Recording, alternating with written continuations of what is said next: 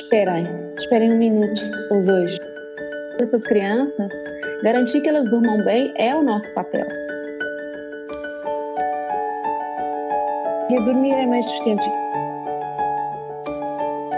E Magda, e observar uma criança não é largar ela, né? Deixar ela ali reclamando e deixa ela. Esperem, esperem um minuto ou dois.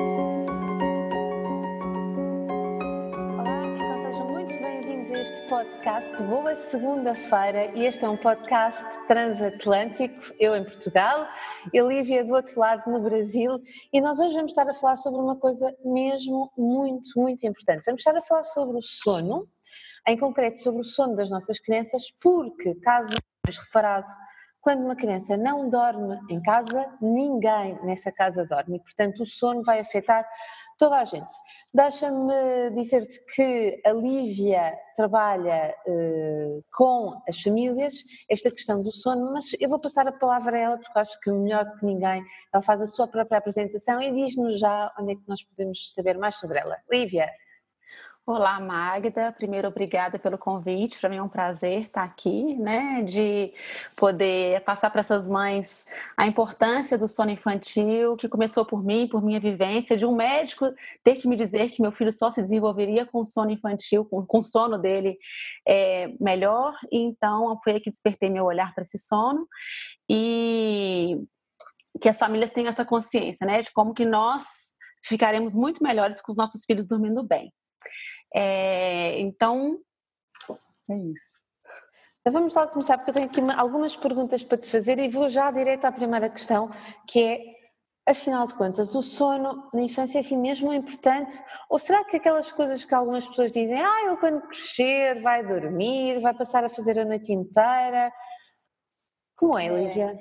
É, é por aí mesmo, né? As mães estão, é, as famílias hoje, com tantas informações, estão ficando um pouco é, sem informação real em relação ao sono.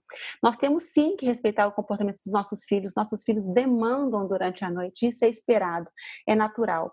Porém, uma criança não dormir em absoluto, às vezes não dorme nem durante o dia, e essa mãe vivenciar a privação de sono, entendendo que isso é uma realidade, ela está complicando, é, na verdade, a, a, parentalidade, né? A maternidade fica muito mais difícil ser mãe e ser pai de uma criança que não dorme.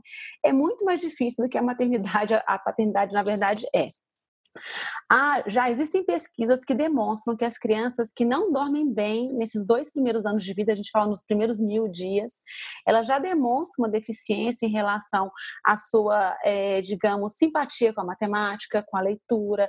Então, a gente já consegue, através de pesquisas, a sentir realmente essa resposta negativa em relação a pouco, poucas horas de sono ou horas de sono insuficientes nesses primeiros mil dias.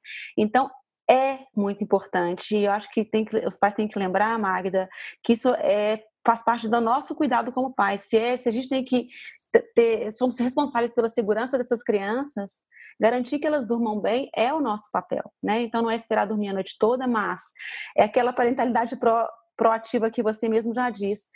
Meus filhos, eu sei o quanto meu filho precisa dormir. Ele está dormindo o ideal para essa idade? E a partir dessa, dessa pergunta, vai, vai encontrar essas respostas e vai, vai ver se precisa de direcionar um pouquinho melhor esse sono ou se pode ficar tranquila e entender aquela demanda como natural. Ok. Aqui em Portugal, eu não sei se se diz igual aí no Brasil, mas aqui diz assim: dormir é meio sustento. Quer dizer que se a criança não dormir, eu lembro-me de não comer, eu lembro-me disto, às vezes os meus filhos adormeciam antes do jantar. E se eu sabia que eles tinham lanchado bem, uh, eu punha-os para dormir. E, e resguardava-me um bocadinho naquele ditado popular. Claro que isto não, era, não acontecia sempre, mas em que se dizia dormir é meio sustento. E de todas as vezes que eles foram dormir, porque estavam mesmo a precisar dormir e notava-se, ou porque adormeciam antes, ou porque faziam aquela chamada birra do sono, em que a, a única coisa que eles pedem é preciso mesmo, mesmo, mesmo de dormir. Uh, eu colocava-os para dormir porque eles estavam a pedir. Portanto, dormir também é meio sustento e daí seja mesmo, mesmo importante. Diz-me uma coisa, tu tens dicas assim que ajudam os mais pequeninos a dormirem, para quem está a passar por isso, porque de facto é difícil, um, quais são assim as tuas orientações principais? O primeiro, Magda, que é simples e a gente pode já atuar sempre, desde já, independente da idade dessa criança, a gente fala de higiene do sono, que é organizar o ambiente da criança para ela dormir. Então, um ambiente sem luminosidade, né, ou com a luminosidade controlada, é um ambiente sem ruídos, que é um pouco impossível.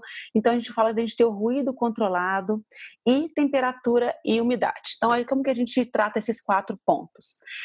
A luminosidade. Às vezes a gente quer deixar uma luzinha, né, para poder observar o bebê, ou o bebê está compartilhando o quarto conosco, que é o mais natural. Cuidado com a luz da TV, a luz do celular, às vezes a gente está amamentando uma criança com o celular na mão e acaba, né? É uma maneira de, de, se distrair e tal, mas essa luz, o organismo dele reconhece como a luz do sol e impede que ele adormeça de uma forma mais tranquila, né? Ativa o cortisol. Então, o cuidado com a luminosidade do quarto. Se você precisa mesmo de uma luzinha no quarto, que ela seja vermelha, esse abajur aqui do meu quarto, ele tem uma luz já vermelha, é o que eu mantenho no meu quarto. E no quarto das crianças, é, e no quarto das crianças, se eu preciso de observá-los, com a luz do corredor eu abro a porta e já, já consigo observá-los, né? Principalmente quando estão mais doentinhos, com uma febre e tal, eu quero acompanhar. Então, luminosidade controlada. Ruído. A criança, ela veio né, do nosso útero, que é um ambiente com um extremo barulho, né? Então, é do, do, do trabalho do nosso organismo, o batimento cardíaco. E quando a gente entende que o silêncio absoluto é o ideal para a criança, é um mito, e também que a criança tem que viver o ruído da casa. O ruído do nosso organismo, ele é um ruído repetitivo. Então, quando a gente coloca a criança num ambiente com ruído repetitivo, que pode ser uma torre de ventilação, às vezes um ar-condicionado mais antigo tem um ruído mais alto, ou é, a gente coloca aplicativos de ruído branco, white noise, né? Você baixa no, no, seu tablet e deixa lá, que vai ter um ruído que ele é repetitivo, com a mesma entonação, a gente fala, né, que usa a, a, a mesma entonação, as, as, as fases, as ondas sonoras é, constantes, isso acalma a criança que remete ela a esse estado de útero, então não precisa ser uma, um barulho de batimento cardíaco, um barulho de aspirador, enfim, pode ser um ruído branco, coloca uma cachoeira, uma natureza, um barulho de mar ou de chuva, e aí essa criança tem, primeiro, um ali, um ambiente que parece o útero da mãe, tá, gente? Isso até uns dois anos de idade, na verdade eu uso até hoje com meus filhos, que eu acho que isola, o ruído da casa. Então eu consigo estar com meus filhos dormindo, o ruído lá dentro, eu com meu marido lá fora, assistindo TV, conversando, sem ficar aquela casa, né, de que acaba que o casal fica muito nessa casa de cala a boca, né, como se diz aqui no Brasil, e então até a relação dos dois começa a ficar cheia de digamos, de espinhos, né? Porque nem, nem comunicar mais pode nessa casa. E temperatura, claro, e umidade. Então, aqui no Brasil, que é um lugar que né, a gente tem temperaturas muito altas, a gente coloca o ar-condicionado, mas às vezes a roupinha ainda está de verão, enfim. O brasileiro ele fica muito atento a isso porque muda muito a temperatura durante a noite. Tem hora que está quente, tem hora que está frio no mesmo, mesmo dia, na mesma noite. E se a gente põe um ar, a umidade, porque às vezes a criança também se irrita. Enfim, a gente pode fazer um tudo para essa criança dormir bem, mas se o ambiente não estiver organizado, ele não, não dorme bem. Então, começar pela higiene do sono. Ok. Essa hum, questão das aplicações eu posso dizer que funciona porque eu usei nos meus dois filhos e realmente é uma grande, grande, grande ajuda. Um, mas eu tenho aqui uma questão, Lívia, há alturas, em, sobretudo quando os bebés são pequeninos e que acordam e é preciso amamentar, eh, a amamentação está de alguma forma relacionada em impedir ou fomentar, porque também se diz que fomenta o sono. Fala-me aqui nesta, nesta questão da amamentação, sobretudo para quem nos está a ouvir, que tem bebés pequeninos e está nesta fase de amamentar. Explica-me isto um bocadinho melhor, uh, como, é que, como é que isto pode interferir? É, a aumentação, a gente tem também uma, um mito de que ela atrapalha o sono da criança, porque ele acaba demandando mais, mamando pouco, você não sabe quanto ele mama, mas é o contrário, Magda. O nosso organismo, ele não, a gente como, como bebês ainda não produz melatonina como um adulto, tem literaturas que dizem que ainda não se produz melatonina. Enfim, o único, a única fonte de melatonina para essa criança e que vai, vai, vai conduzir o organismo dessa criança é o leite materno. Não posso, não posso dizer também que uma criança que não tem contato com leite materno não vai dormir bem. Mas achar que o leite materno é que atrapalha é que é o errado. Ele ajuda. O que, que atrapalha em relação à amamentação que acaba, que acaba é, mudando um pouco esse conceito? É a mãe entender que ela só vai é, acalentar essa criança com o peito. Então, pode ser que durante a noite a criança resmungue, reclame, reclame da posição, reclame de uma fralda molhada, né? Porque ela está ali com o organismo todo atento, ela tem só sono REM, ou seja, todo em sono leve. Então, ela vai se incomodar com tudo. Isso é um, é um instinto de preservação. E a mãe que amamenta, que às vezes está muito próxima, está ali compartilhando a cama e está com o bebê do lado, coloca no peito. Então, aquela criança ela passa a construir um hábito de que sempre que eu reclamo, eu preciso ser alimentada. Então, quem constrói essa, essa causa e efeito somos nós, né? E acaba que a mãe, que não está aumentando dessa forma, ou ainda está é, é, já está na, na, madeira, ela pensa assim, não, já dei o leite agora, então não precisa de novo. Então, enfim, essa mãe se segura um pouco mais e observa mais a criança antes de oferecer uma madeira, porque ela mesma se assusta, assim, será que é isso tudo que ele precisa? Então, é, é mais essa, essa maneira de confundir um pouco, na vontade de acertar, de como eu atendo, posso atender meu filho da melhor forma, a gente sempre com o peito pode fazer com que essa criança crie essa associação. Só adormeço com o peito, mas somos nós que construímos, não ele. Uhum.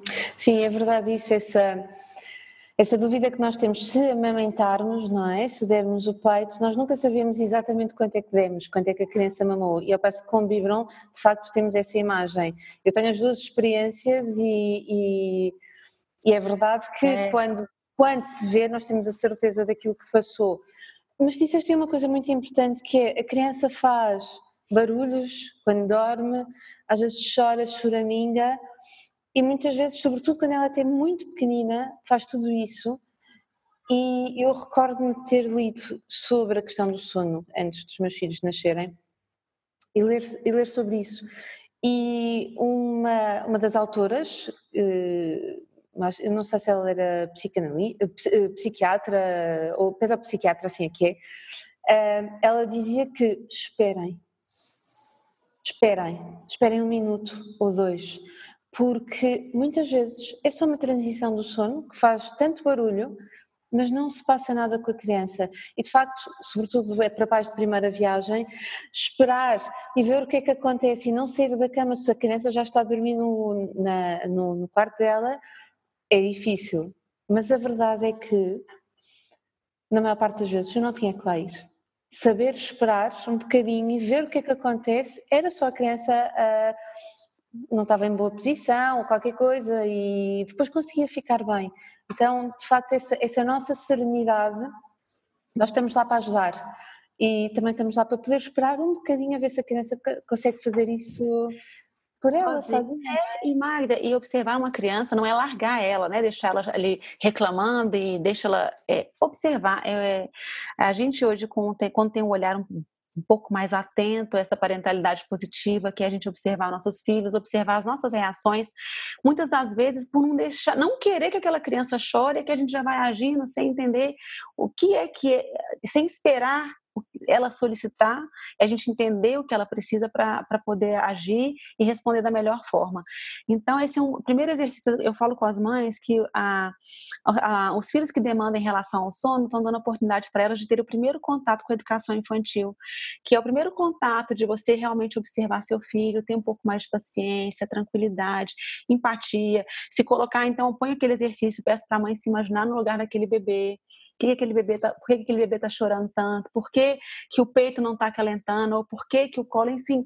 E quando ela consegue se colocar um pouquinho, só o parar e, e se observar, observar o bebê, às vezes se colocar também na, na, na situação dele e e assim começar a escutar respostas dela mesma, né? Porque às vezes nossa pressa, e eu acho que a nossa geração está muito nessa pressa, é, de, isso me, me incluo por completo, né? De a gente querer resolver, da gente é, e não é assim. O filho já chega para a gente falando que, peraí, tudo no seu tempo, né? Então, essa observação. Esperar sim, esperar do lado. Se a gente quiser, às vezes, tocar, só encosta na criança, significando eu tô aqui, fica tranquila, eu tô aqui, pode até falar, mamãe tá aqui.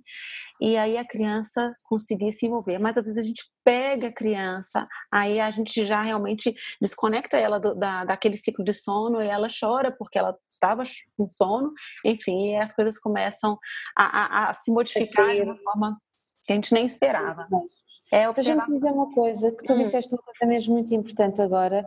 Não disseste, fizeste-me pensar numa coisa importante que é Tu estavas a dizer, ah, eu peço às mães para prestarem atenção e olharem para aí fora. E, e eu fiquei a pensar numa coisa: a maior parte das mães não pede ajuda nesta fase.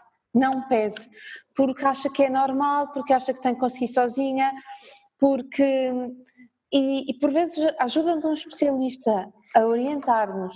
E nós sabemos que vamos ter que desacelerar, nós sabemos que vamos ter que olhar, mas o facto de estarmos a ser acompanhados, há um compromisso maior, há uma orientação, nós sentimos apoiadas e, portanto, se tu daí desse lado estás a ouvir isto e estás com dificuldades, acho que deves mesmo recorrer a um especialista do sono, eh, porque eh, ninguém merece ficar noites sem dormir ou acordar tantas vezes à noite que quando acorda de manhã tem que sair para o trabalho, ou mesmo que não vá trabalhar, não consiga, não consiga fazê-lo e a qualidade de vida de todas as pessoas que vivem naquela casa diminui bastante e, portanto, um, fizeste-me pensar nisso. Nós não recorremos a especialistas do sono porque é suposto, ou, ou isto é suposto ser normal, ou isto é suposto nós resolvemos sozinhos. Olha uma coisa, estavas a dizer tudo isso, mas tu não trabalhas só mente com sono, tu és educadora parental e especialista de sono. Explica-me isso um bocadinho para as pessoas entenderem o que é que isso é. é. é. Isso surgiu, viu, Magda? Porque como, como consultora do sono, que era a minha primeira formação, enfim, que era para organizar o sono do meu filho mais velho, ele andava numa linha muito tênue do sono, sabe? Aquela, e eu comentava isso com meu marido, gente, se eu não fosse consultora, Miguel não dormiria porque não é que ele dormia bem, ele dormia no limite. E isso foi sendo para mim, claro, que foi sendo aquele calcanhar de Aquiles, sabe? Como que eu trabalho com isso? Meu filho está sempre no limite, no limite. E logo eu tive a Malu, que dormiu super bem. Então, se eu tivesse só a Malu, acho que eu ficaria numa situação muito confortável, mas Miguel me tirou desse conforto. E aí foi quando é, eu vivenciando o desfraude dele, vivenciei uma grosseria minha muito forte em relação a, a né, as minhas frustrações, né?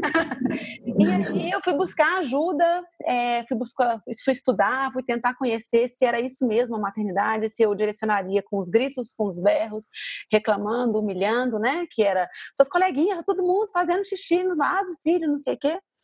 E quando eu fui estudar, eu vi que isso tinha muita relação com o sono. Então foi uma descoberta. Sabe quando você atira no que viu, acertou no que não viu? Foi literalmente uhum, isso. Uhum. E aí eu tudo, sabe, foi aquela a ficha caiu para mim. Meu Deus, como é que meu filho vai dormir bem se ele tem vontade de estar comigo, se ele sente falta de mim, se eu não tenho, às vezes, tempo especial com ele, se eu não tenho com ele. É, é, a gente fala, né, como a criança deixa de comer, ela tem dificuldades para dormir, ela está solicitando que ela tenha um pouquinho de autonomia, né? Se ele está só direciona, só direciona, só direciona, a criança não tem um, um, nenhum momento onde ela pode fazer as próprias escolhas, onde ela pode, né, direcionar aquele caminho. Às vezes até brincando a gente começa a direcionar. Agora faz assim, ó, filho, agora enfia aqui, ó, nesse buraquinho. E a criança tá lá querendo se distrair, a gente lá obrigando a colocar, fazer do nosso jeito. Enfim, foi nessa descoberta que eu vi que não fazia sentido olhar para o sono só pensando na fisiologia, em rotinas, em ritual, enfim.